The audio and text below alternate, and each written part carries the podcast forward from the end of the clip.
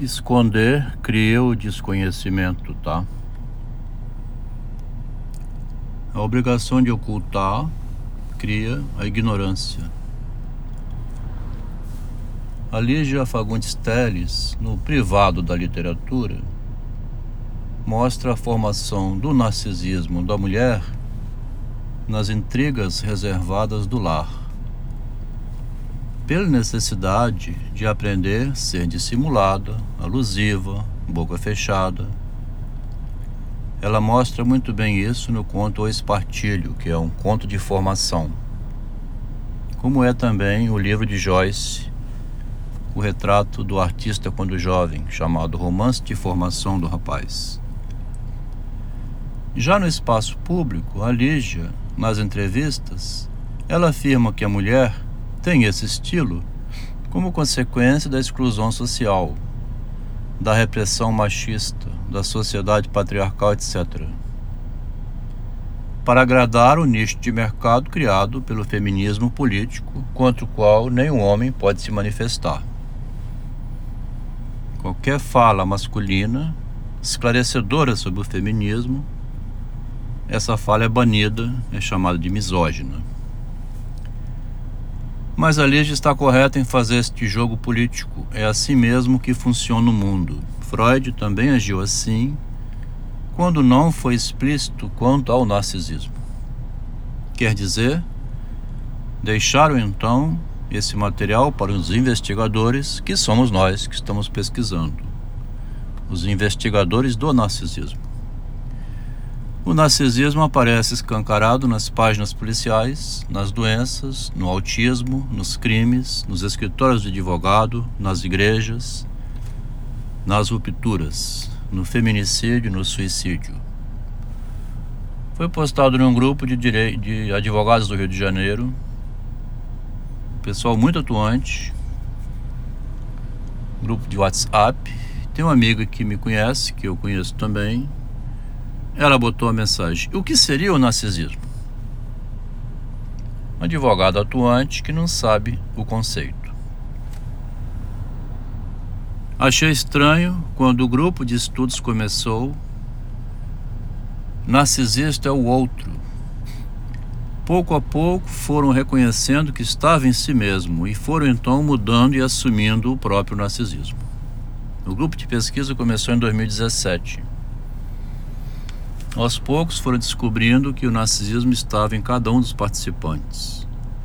Com isso, eles então direcionaram a sua libido para a produção e não para dizer o narcis, o, né, alguém é narcisista. Eu mesmo nunca havia pensado o narcisismo em mim, Fui por 13 anos seguidos a um psicanalista com doutorado em Paris, da escola lacaniana, professor da UFS, autor de livros, muito renomado na cidade. Já tinha feito antes cinco anos de acompanhamento psicanalítico, de 95, 90 a 95, com um médico psiquiatra e psicanalista da escola freudiana este. Nunca havia me dado conta que era uma questão de narcisismo não saber passar pelo verso aquilo que virava sintoma. O próprio Freud não tinha consciência que todas as doenças humanas, toda a questão humana é uma questão de narcisismo. O Freud passou pelo verso, a Lígia Fagundes Teles ardilosamente passa pelo verso, assim como Machado de Assis. Numa entrevista, a Lígia disse afirma né, que o escritor é como se fosse um criminoso. Ele comete um crime que tem a conivência do leitor, que é participante deste crime.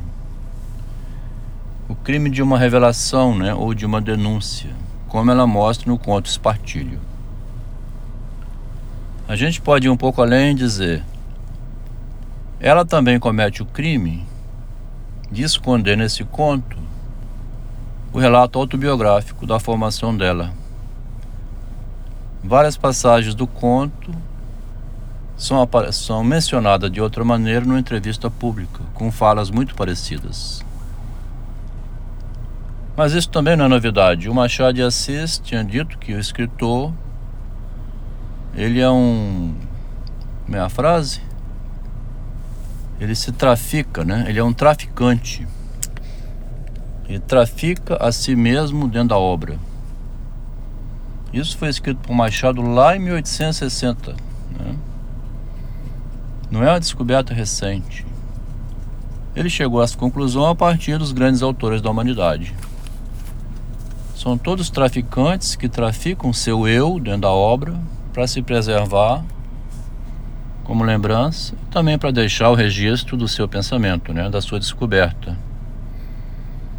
Estudamos um conto de Théophile Gautier de 1856, antes do Machado. O Machado nessa época tinha 17 anos. O conto chamado Avatar. Nesse conto, o autor mostra como que o avatar humano, né, a alma do ser humano, é passada adiante culturalmente. A criança conquista sua alma quando se torna lá um diabinho, por volta dos 5 anos de idade. Quando ela compreende o choque de realidade, a responsabilidade dela consigo mesma no mundo. Depois ela só faz crescer, adquirir conhecimentos, mas a estrutura narcísica dela já está formada. Então, voltando. Esse estudo aqui do narcisismo nunca foi feito dessa maneira, considerando essa forma de ler. Interpreto errado a leitura do Ovídio, né? o mito de Ovídio, Narciso e Eco.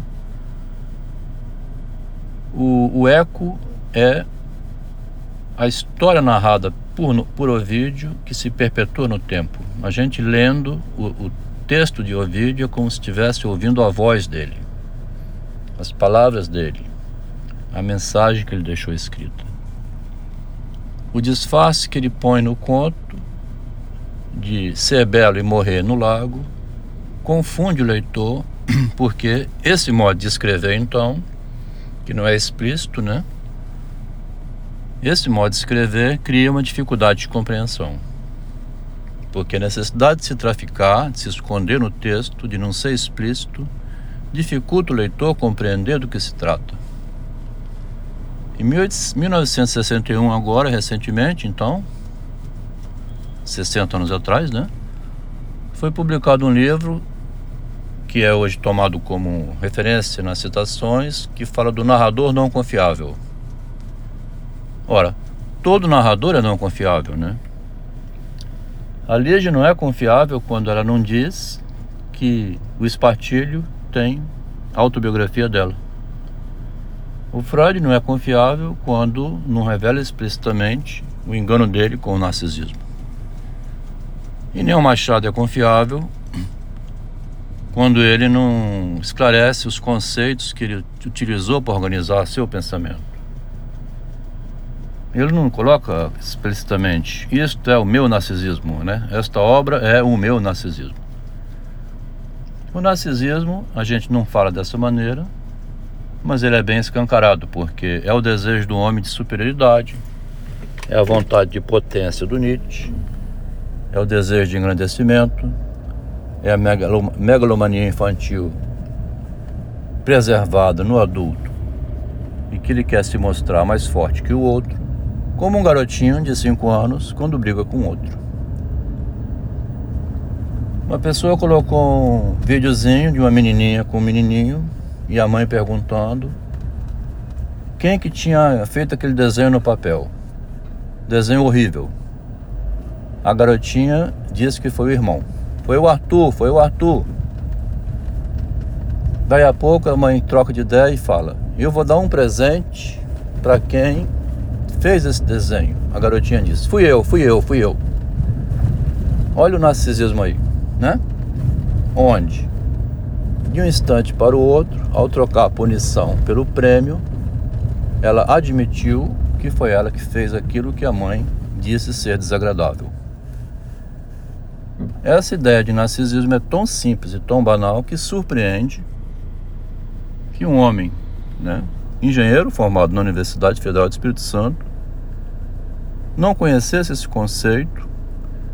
Aí um colega perguntou, ou colocou um comentário dizendo: é a divisão.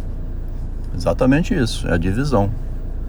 A divisão entre o privado e o público, aquele bloqueio interno que é criado, que você quando vai dizer, fica suando, fica nervoso, não consegue, tem medo, se autopolicia.